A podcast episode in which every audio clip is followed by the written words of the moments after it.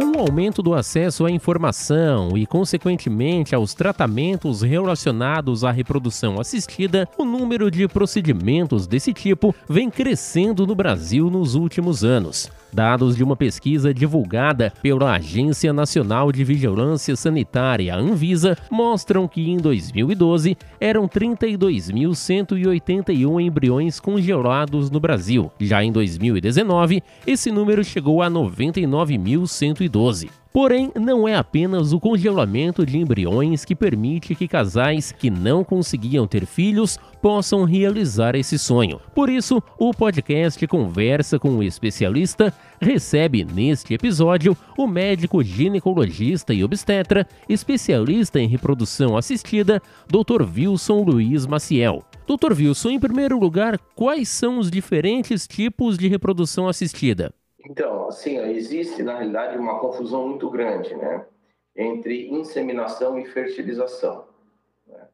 A, a, inseminação seria a, a estimular a, a, mulher a ter uma ovulação, né? e no período ovulatório, o casal vem na clínica, coleta o sêmen, prepara esse sêmen, seleciona os espermatozoides e coloca dentro do útero e espera esse espermatozoide encontrar o óvulo para que ele seja fecundado e aconteça a gravidez.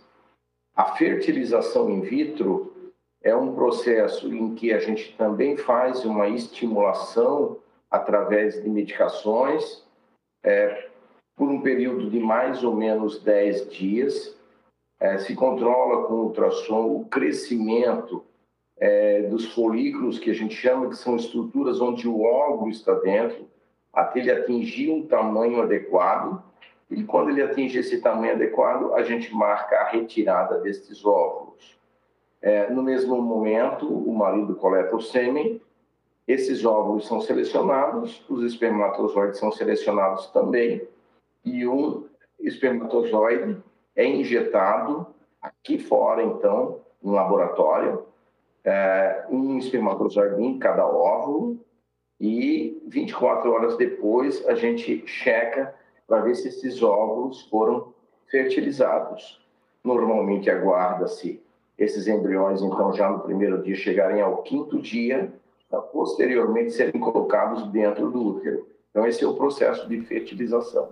Parece, para quem não conhece, um, algo extremamente complexo. Eu acredito que realmente seja, né, doutor? Para quem está fazendo esse procedimento, não para o paciente. É uma tecnologia que Criciúma dispõe, que vocês dispõem na clínica? Todo esse procedimento é feito aqui na região mesmo? Todo, todo ele é feito aqui. Todos os tratamentos, é, tanto a fertilização como a inseminação, é, dentro do processo de fertilização ainda a gente dispõe aqui na clínica de um recurso que é a biópsia é, embrionária, onde a gente retira um pequeno fragmento da parte que formaria a placenta, se retira um pequeno uh, fragmento, manda-se analisar para se ver então se esses embriões têm alteração genética ou não. Então é um tratamento de alta complexidade, mas que Criciúma dispõe dessa, dessa tecnologia. Pelo fato, doutor Wilson, de ter essa tecnologia mais próximo das pessoas, mesmo que longe dos grandes centros como São Paulo, ou mesmo é, Porto Alegre, é, é uma técnica também que tem é, tido cada vez mais procura aqui na nossa região? Sem dúvida. Ah, Estima-se que 15 a 20% dos casais terão problemas para engravidar. Né? Então, quando é que a gente constata essa alteração? Normalmente, quando o casal tenta engravidar pelo período de um ano e não obtém a gestação. Né? Então, esses casais eles são considerados com uma dificuldade para engravidar, onde então a gente acaba recebendo esses casais na clínica. Então, é uma porcentagem alta. Né? A cada 10 casais, dois com dificuldade para engravidar sem dúvida. E cada vez mais tem aumentado a demanda, porque os casais normalmente é, procuram uma gestação já numa fase mais adiantada, digamos, né? Principalmente a mulher. A mulher hoje ela tem um ritmo de vida totalmente é diferente é, de 30, 40 anos atrás, onde hoje a mulher faz uma faculdade, ela tenta se colocar no mercado de trabalho pra, e acaba postergando a maternidade. E a gente sabe que a mulher, a partir dos 35 anos, ela começa a ter uma dificuldade maior para engravidar, porque ocorre um processo chamado que é a diminuição da reserva ovariana, que é o estoque de óvulos que ela possui. E, além disso, a qualidade também dos óvulos diminui, daí aumentando essa dificuldade para engravidar. Então, normalmente, os casais que nos procuram apresentam essa faixa etária, acima dos 30 anos, normalmente. Então, cada vez mais, a clínica recebe um número maior de pacientes devido a essa dificuldade. Doutor, agora falamos sobre a questão da idade da mulher, né? Mas e o homem? É, tem alguma idade que também pode dificultar é, a gestação? Pode dificultar é, que ocorra a gestação? Sim. No, a gente sempre acaba dizendo, né? É, existe uma cultura que tudo é problema da mulher, mas na realidade o homem também tem uma parcela de contribuição nisso. Só voltando um pouquinho ali nas causas de infertilidade, 40% das causas são de ordem feminina, 40% de ordem masculina. E em 20% os dois têm problema. Ou seja, o homem tem a mesma, é, digamos, porcentagem de dificuldade que a mulher para engravidar. E quanto à idade do homem, sabe-se que acima dos 45 anos, uh, já começa a diminuir a qualidade desses espermatozoides. Começa a acontecer um processo que a gente chama de fragmentação do DNA.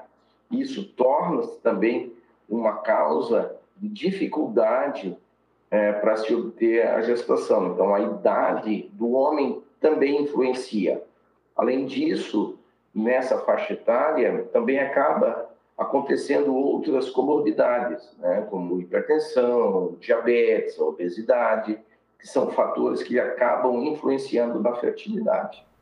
Em relação à fertilidade do homem e também da mulher, é, quais são os principais fatores, doutor, que podem provocar a infertilidade? É, existe, por exemplo, é, sedentarismo, má alimentação, problema genético? Como é que funciona? Então, além dos problemas, digamos, orgânicos, né? na mulher, alteração hormonal, dificuldade para ovular, alteração nas trompas, é, fator imunológico, é, no homem, a, a varicocele, a principal causa de diminuição da, da quantidade de espermatozoides, os fatores ambientais também influenciam muito, né? como a dieta, ah, o uso de medicamentos, o tabagismo, a obesidade, o uso no homem, principalmente, a gente acaba tendo um contato maior com homens jovens, com pouca contagem de espermatozoides, que é o uso dos anabolizantes, principalmente usados muito em academias para se ter uma, uma máscara, uma massa muscular é, maior, e isso acaba afetando esse processo de produção é, espermática, né, produção dos espermatozoides, e com certeza afetando a fertilidade masculina. Então são vários fatores, né? Nós temos também uma coisa chamada disruptores, tanto para o homem quanto para a mulher, que é o uso de, de produtos químicos, é, uma, uma substância também chamada de bisfenol A, que é uma substância é, desprendida por uh, recipientes, aqueles recipientes de plástico que acabam se colocando a alimentação, a comida ali dentro e se esquentando em microondas, isso libera essa substância que ao longo dos anos acaba alterando essa essa capacidade tanto da parte feminina alterando o processo de ovulação quanto da parte masculina, alterando o, processo de produção dos espermatozoides. Mesmo para os casais que não estão nessa faixa etária, mas que estão há algum tempo já tentando, como o senhor disse, doutor, há mais de um ano, é, qual é o procedimento? É, a mulher marca a consulta, o casal já pode comparecer, é, o senhor evidentemente trata mais a mulher por ser é, a sua especialidade, mas é, precisa tratar o casal no todo para que a gestação ocorra com sucesso? Então, é como eu falei, assim, 40% das causas é de ordem masculina, 40% feminina e em torno de 20% os dois têm problemas. Então, a mulher não engravida sozinha, ela depende do, do parceiro para engravidar. E em mais de 60% a 70% dos casos existe mais que uma causa. Então, com certeza, quando se investiga, se investiga o casal, tanto a parte feminina quanto a parte masculina.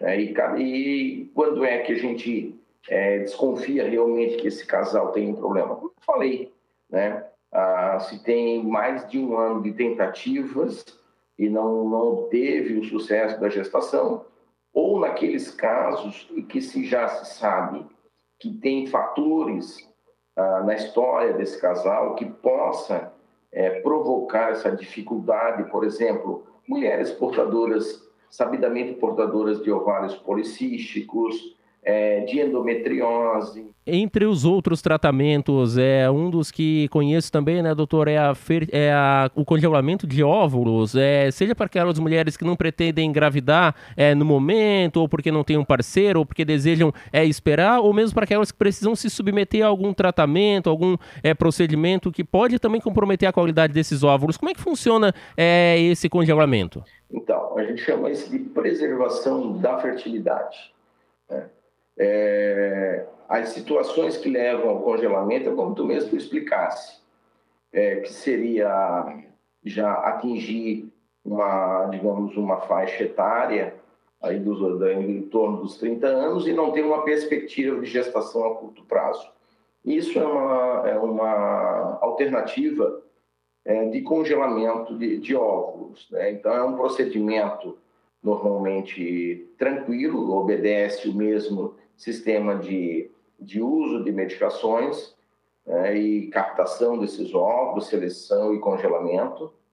Ah, também nas situações muito importantes a gente comentar, são nas situações em que pacientes descobrem uma doença, ah, por exemplo, um câncer de mama ou uma outra é, alteração que precise de uma quimioterapia, é, se faz esse tratamento do, do congelamento dos óvulos, é, e até porque um tratamento de quimioterapia, ele muitas vezes acaba com essa reserva ovariana. Então, o paciente, ao final do tratamento, quando pensa numa, numa gestação, ela não tem mais condições porque acabou o número de óvulos. Então, o congelamento de óvulos prévio ao tratamento da quimioterapia, ele proporciona à mulher ter uma gestação no futuro. Então, é muito importante as mulheres estarem atentas, se passarem por essa dificuldade, ter a alternativa do congelamento é, de óvulos. Mas não é só óvulos também, viu? Existe também um congelamento de sêmen. Recentemente, nós tivemos um, um caso aqui na clínica em que foi descoberto num, rapaz é, da faixa dos 30 anos com linfoma e que nós congelamos o sêmen, e, porque a gente sabe que ele seria submetido ao tratamento de radioquimioterapia e isso acabaria afetando diretamente a fertilidade. Então, com isso, ele consegue o congelamento e, posteriormente, depois do tratamento, é, ter uma gestação é, sem alterações. Então, tanto o congelamento de óvulos quanto o congelamento do sêmen são altamente valiosos para que esse casal possa ter uma gestação no futuro. Doutor Wilson, nos casos agora em que a mulher não tem e também não pretende ter um parceiro, é de que forma que ela pode buscar através da fertilização assistida a gestação, seja através de uma doação anônima ou de outro, outro procedimento possível? Então, a gestação, é, digamos, por opção, ela a mulher ela obtém também esses, esses óvulos através do, do tratamento da indução e captação desses óvulos e ela utiliza um banco de sêmen, né? Existem os bancos de sêmen no Brasil, existem bancos de sêmen importado, onde ela escolhe ah, o sêmen mais apropriado, as características que ela deseja, né? ela faz o tratamento da, da fertilização, fertiliza esses óvulos e coloca o embrião. É simples assim, não tem muita, muita questão envolvida nesse aspecto. Basta a paciente querer fazer o tratamento. Agora, sobre a situação de que materiais como sêmen ou óvulos são congelados ou é outro tipo de material que fica com a clínica, por quanto tempo e o que, que acontece quando é, não é utilizado e o casal ou mesmo a mulher não deseja mais utilizá-lo? Aí a gente parte para o congelamento, tanto de, de gametas, que a gente chama, tanto a parte de espermatozoides quanto de óvulos, quanto o congelamento de embriões. Eles podem ficar congelados por. não tem tempo limite para ser congelado. A gente tem é, relatos é, no último ano em que o embrião é, mais antigo congelado ele tinha 23 anos de congelamento né? e, e, nasceu da, do, do, tratamento da, da, da, reprodução assistida.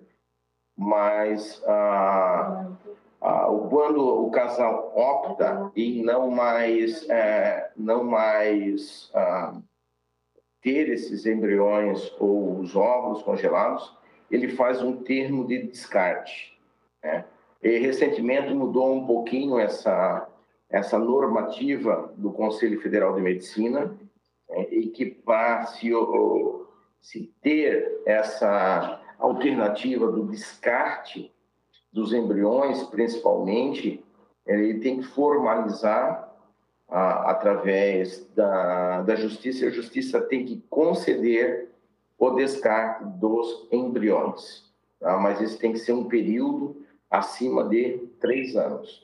Então, após três anos, ah, embriões, óvulos ou espermatozoides, eles podem ser descartados é, sem sem necessidade, sem tempo estimado. Mas quando existem embriões, necessita dessa autorização judicial. E sobre os mitos, acredito que as pessoas tenham muito que quando vão pela primeira vez, é, conversaram com alguém ou procuraram na internet numa fonte é, não muito confiável. É, quais são as principais dúvidas e os principais mitos sobre a fertilização assistida? Os mitos, é, na realidade, o, a fertilização, o tratamento da reprodução assistida, ela vem mudando nos últimos anos. Né? Então, um dos medos que a gente vê é, dos pacientes é da gestação múltipla. Dois, três, né, gêmeos, trigêmeos. E hoje as clínicas elas têm optado pela transferência é, de embrião único de boa qualidade e de preferência estudado. Então, a, o objetivo da clínica é ter uma gestação única. Eventualmente acontece gemelar, né? Dois, dois bebês, mas a tendência é essa. Então, esse é um dos mitos, né? Outro mito é que o tratamento de reprodução pode ter bebês com alterações ou pode ter bebês com, com síndromes, isso não é real. Né? Ah, a gente normalmente, é, como eu já expliquei, se o casal tem esse medo, essa preocupação, a reprodução assistida, ela, ela tem é, mecanismos de evitar essas alterações. Né? Ah, mas, basicamente, o maior é, digamos, preconceito ou mito é de que se vai fazer a fertilização uh, virão mais do que um bebê. Outra questão que acredito que as pessoas é, ainda pensem ou ainda não tenham conhecimento, né, doutor Wilson, é em relação ao sigilo de todos esses procedimentos, né? Porque muitas vezes o casal não deseja que os amigos, que a família é, saibam que tem esse problema para engravidar naturalmente e que procuraram um tratamento. É, isso também é mantido apenas entre o médico e o casal, evidentemente. Sim, é, tanto é que aqui na clínica a gente tem dias. Ah digamos, é, específicos para tratamento, para atendimento desses casais. Normalmente nós procuramos marcar consultas é, com um intervalo maior para que esses casais acabem não se encontrando é, na, na clínica.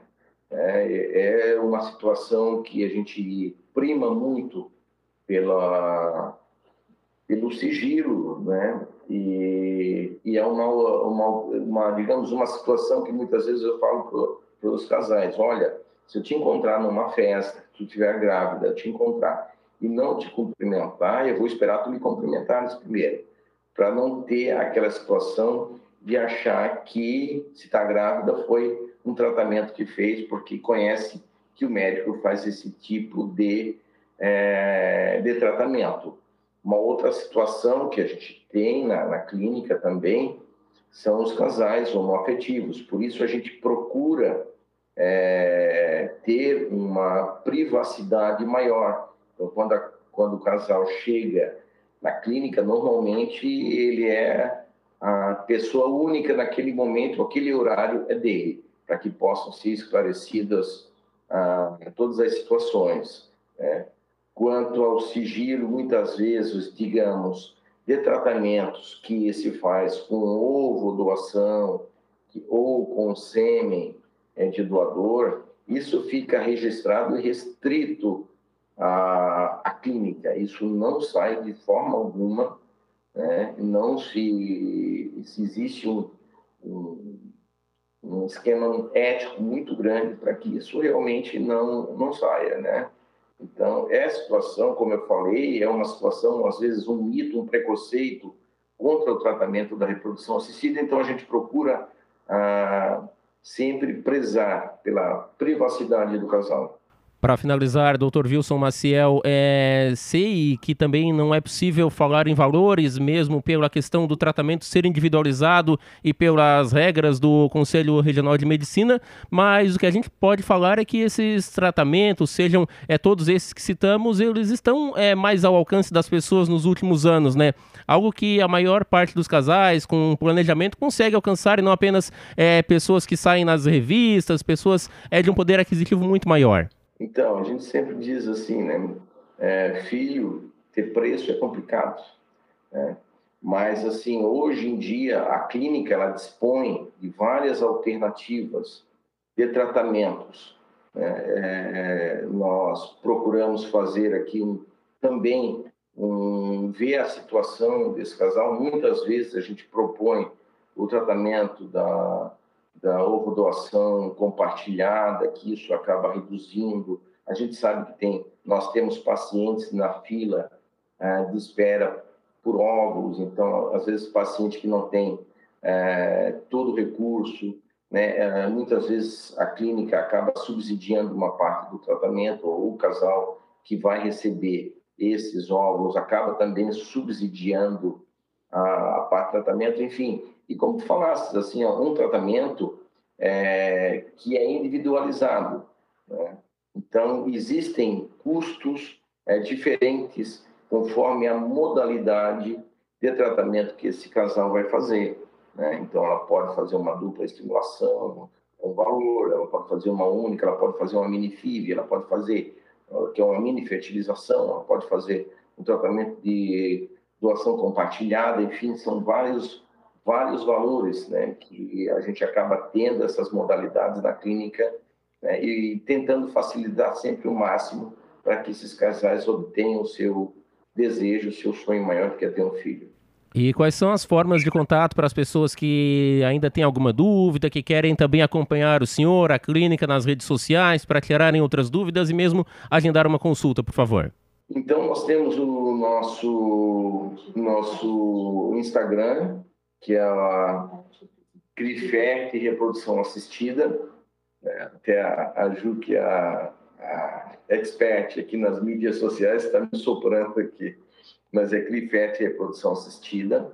Podem entrar em contato com o nosso WhatsApp também, que é o 99180 0126. É, nós temos o WhatsApp, a gente procura responder as dúvidas é, que os casais têm sobre o tratamento. Né? E, é, e o nosso ponto, digamos, de encontro é aqui no Pio Correia, em frente à Praça do Sesc, que é a CRIFET Reprodução Assistida. Nós estamos aqui à disposição para esclarecer os casais, é, fazemos uma avaliação. É, nosso jogo assim é bem, bem claro, tranquilo. É, aquilo que for necessário realmente a gente vai fazer. É, eu sempre digo, eu tive três casais agora que engravidaram sem tratamento só, fazendo a investigação, fazendo alguns procedimentos simples. Às vezes eu digo, estou jogando contra a clínica. Mas na realidade o que a gente quer é isso, é que os casais venham aqui e que engravidem, quer pelo tratamento ah, da fertilização ou quer pela restauração da sua fertilidade. A gente fica à disposição de todos que quiserem é, vir aqui e a gente possa esclarecer o que eles precisarem. Se você deseja ter filhos, mas não consegue engravidar, procure tratamento especializado e conheça todas as opções. Aproveite, inscreva-se em nosso podcast e fique por dentro dos assuntos relacionados à saúde, prevenção e tratamentos. Um abraço e até o próximo episódio.